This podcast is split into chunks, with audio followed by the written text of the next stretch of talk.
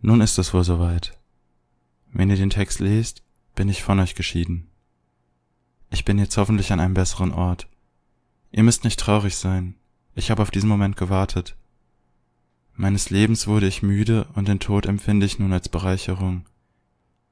Meine Tränen sind aufgebraucht und ich schaue mit Zuversicht dem Licht entgegen. Möge es mir Erlösung schenken und mein Leiden beenden. Ich habe stets versucht, das Richtige zu tun, das, was man von mir erwartet hat. Ich habe nie an mich gedacht, mich nie allzu sehr beklagt über das mir auferlegte Leben. Es muss eine Prüfung gewesen sein, und ich weiß nicht, ob und wie gut ich sie bestanden habe.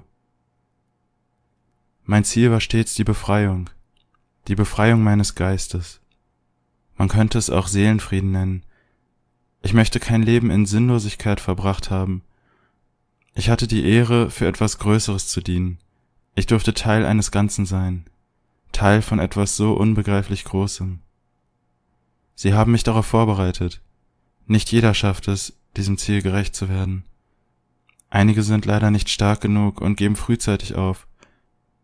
Teilweise wegen der physischen Schmerzen, aber hauptsächlich wegen der psychischen Belastung. Und ich kann das wirklich nachvollziehen.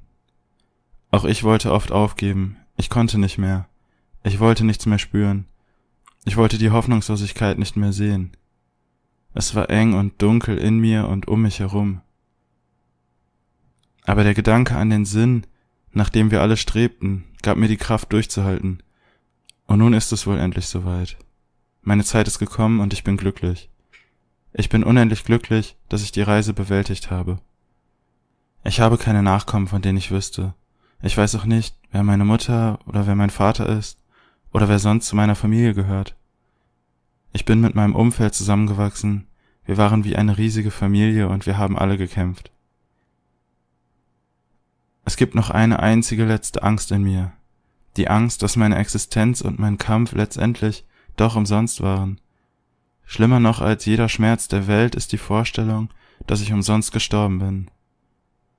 Ich möchte nicht auf dem Müll landen, oder verschimmeln. Ich möchte jenen Menschen danken, die das erkennen und ihren Teil dazu beitragen, den Sinn unserer Leben zu erfüllen und unser Fleisch essen, damit mein Tod sinnvoll war. Bitte esst mich, damit ich nicht umsonst gestorben bin.